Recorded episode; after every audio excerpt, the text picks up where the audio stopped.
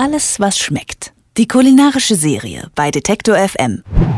Von Chiasamenpudding über Matcha Latte, Paleo oder vegan gegessen wird nicht nur was schmeckt, sondern oft auch das, was gerade Trend ist. Und der wird divers beeinflusst von Foodbloggern oder auch Supermarktreklamen oder von Ernährungswissenschaftlerinnen. Eine der bekanntesten ist Hanni Rützler. Sie forscht im weitesten Sinne zur Esskultur, verköstigt neuere und ältere kulinarische Sensationen und diskutiert nahezu weltweit über unseren Umgang mit Ernährung. Jährlich erscheint ihr sogenannter Food Report in diesem Jahr zum sechsten Mal. Dieser Report fasst zusammen, wie sich unsere Ernährung, aber auch das Angebot an Nahrungsmitteln verändert. Und wie sie das tut, das hat Hanni Rützler unserer Kulinarik-Journalistin Juliane Neubauer erklärt. Ich freue mich, dass Sie Zeit gefunden haben. Hallo, Frau Rützler. Freut mich auch. Hallo, Frau Neubauer. Hallo. Steigen wir gleich mal kulinarisch ein. In Ihrem Food Report 2019 schreiben Sie, dass die französische Küche auf dem Vormarsch sei, aber in so einer Art neuem Gewand. Woraus schließen Sie das und auf welche Art von Speisen oder Leckereien können wir uns denn da gefasst machen?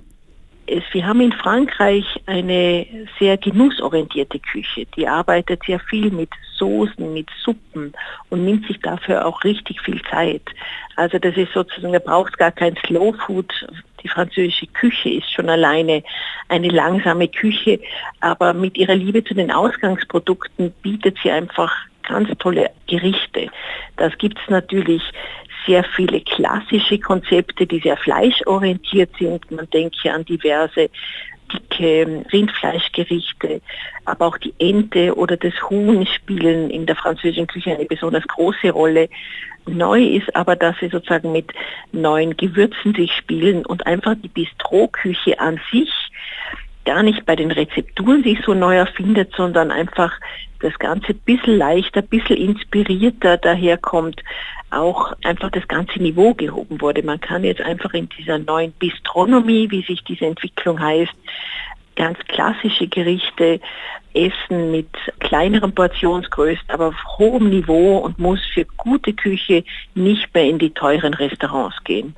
Und ähm, diese große Liebe zum Detail und zu diesen ganz feinen Ausgangsprodukten und diesen eher aufwendigen, aber sehr feinen, differenzierten Gerichte, das zaubern sozusagen nicht nur die Bistros in Paris auf die Tische, sondern zunehmend auch in den urbanen Zentren der Großstädte nehmen diverse, äh, nicht nur Bäckereien zu und nicht nur Konditoreien, sondern zunehmend auch kleine Restaurants. Wir sehen schon deutlich, dass die Anzahl von diesen Bistros in Europa deutlich zugenommen hat. Also da kann man wirklich von einer neuen Renaissance sprechen. Kommen wir mal von der, ähm, ich sag mal, fleischbetonten französischen Küche zur fast schon Fleischalternative, wenn es nämlich um Proteine geht.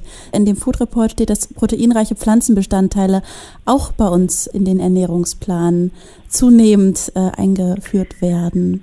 Was sind denn das für Pflanzen? Bei der Gastronomie haben wir sozusagen gezeigt, welche neuen Kochstile sozusagen wieder interessant sind und wieder neu entdeckt werden. Jetzt sprechen wir von einem Food-Trend. Das ist sozusagen eine Antwort auf eine Sehnsucht für einen spezifischen Kulturraum. Ich beschreibe die Trends für den deutschsprachigen Kulturraum. Ich spreche von Plant-Based Food, also so ein ganz ein neuer Blick auf das Gemüse, aber eben nicht nur das Gemüse, sondern hier geht es auch um, um Nüsse, um Pilze und Hülsenfrüchte. Und Sie haben jetzt das Eiweiß angesprochen, das mhm. ist ein Aspekt davon. Pflanzliches Eiweiß haben wir in den letzten Jahrzehnten eigentlich kaum betrachtet, weil unsere Küche sehr fleischlastig war. Und da ging es sehr oft um einfach schneller, billiger, mehr jetzt auch angeschoben durch den Gesundheitstrend, aber auch durch die intensive Fleischdiskussion von den Veganern und Vegetariern und auch die Flexitarier, also diese neueren Ernährungsstile, die sich sehr kritisch mit dem Fleisch auseinandersetzen und einfach ganz neue, bessere Qualitäten sich auch wünschen. Diese Entwicklung nimmt einen weiteren Schub und geht in Richtung Plant-Based Food und das ist sozusagen eine Entwicklung, wo einfach liebevoller auf das Gemüse geschaut wird und auf alle pflanzlichen Produkte nicht mehr nur weniger Fleisch essen oder kein Fleisch essen liegt im Zentrum, sondern liebevoll das Gemüse, die Hülsenfrüchte, die Nüsse in ihrer Vielfalt, aber auch die Hülsenfrüchte einzusetzen. Nicht nur als Fleischersatzprodukte, sondern eben auch als eigenständige Produkte. Und da kommen viele neue Produkte auf den Markt, ähm, ob das jetzt diverse Nussaufstriche sind oder auch Algenprodukte oder ähm, eine neue Vielfalt an Pilzen. Also da tut sich einfach sehr viel. Insgesamt beobachten Sie ja auch, dass sich die Beziehung zur Ernährung äh, immer weiterentwickelt, weg von dem pragmatischen Essen, um quasi den Tag zu überstehen, immer mehr zu so einer Art Lebensgefühl, beziehungsweise so eine Esskultur, die sich weiter ausbaut.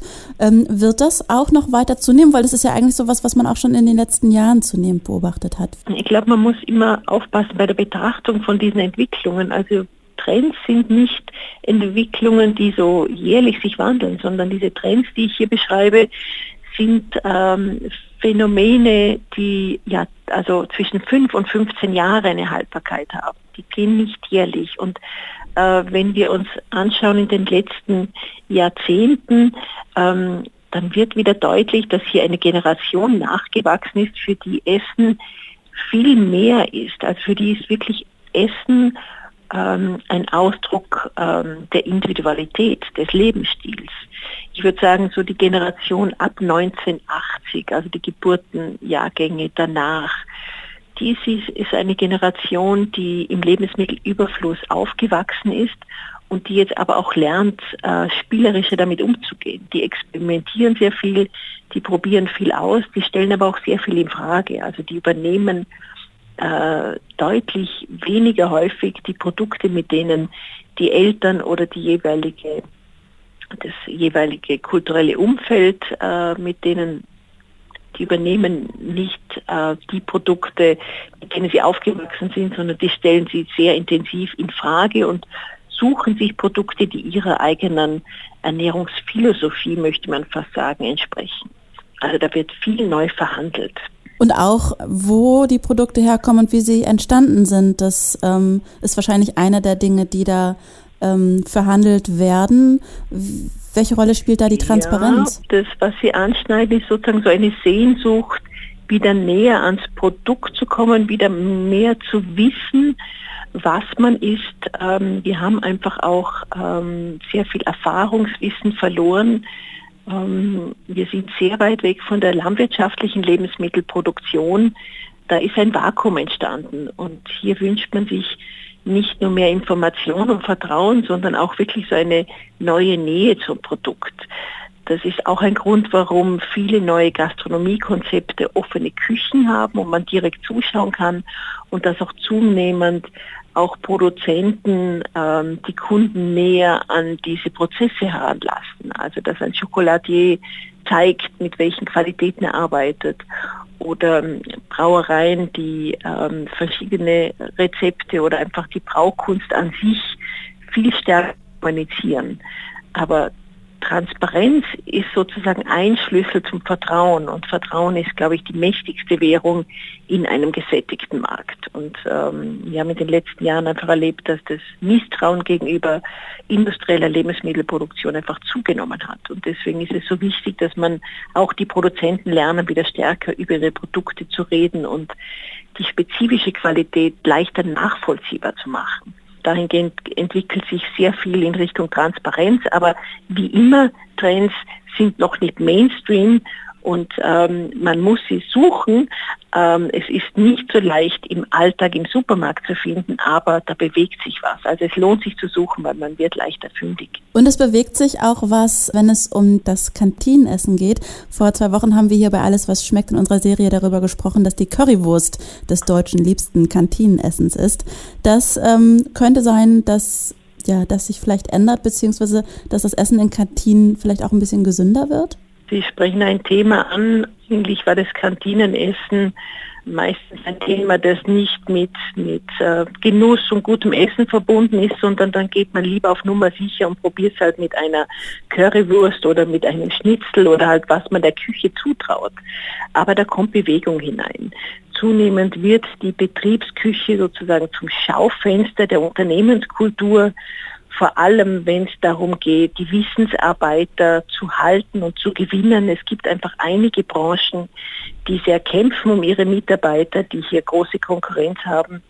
Und da spielt sozusagen die Arbeitsqualität eine große Rolle und wir merken auf vielen Ebenen, dass sozusagen in dem Bereich sehr viel Bewegung aufkommt und dass ähm, bei diesen innovativen Betriebsküchen der Übergang zwischen Kantine und Restaurant eigentlich ein fließender ist. Also dass die Kantinen deutlich aufholen in Richtung Qualität und Raffinesse und ähm, dass es für die Mitarbeiter äh, immer mehr auch Möglichkeiten gibt, dass man also nicht Schlange steht und dass man ähm, nicht sich abgefertigt fühlt, sondern dass es immer mehr so Wohlfühlorte werden.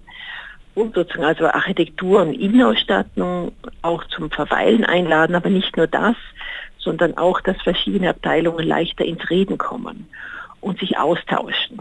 Und dass es hier wirklich auch um ein Loslassen, Entspannen geht, weil gerade die neueren Berufe im Bereich der Wissensarbeiter, da geht es um Kreativität. Und das kann man nicht auf Knopfdruck. Da geht es dann um Lebensqualität und damit auch um Arbeitsqualität. Und da verbindet sich das dann auch mit dem betrieblichen Gesundheitsmanagement.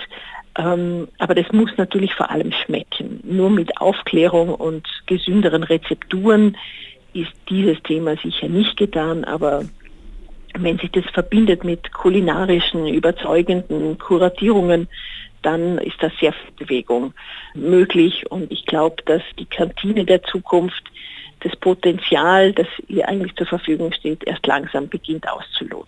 Man merkt schon in unserem Gespräch, es ist wirklich ein sehr vielfältiges Feld, in dem Sie forschen oder was die Kulinarik und Ernährung hergibt. Und ähm, wir haben quasi jetzt nur über einen kleinen Teil des äh, Food Reports sprechen können. Ich danke Ihnen aber vielmals für das äh, Gespräch. Es war sehr interessant. Danke Ihnen. Danke Ihnen. Bis dann. Alles Gute. Alles, was schmeckt. Die kulinarische Serie bei Detektor FM.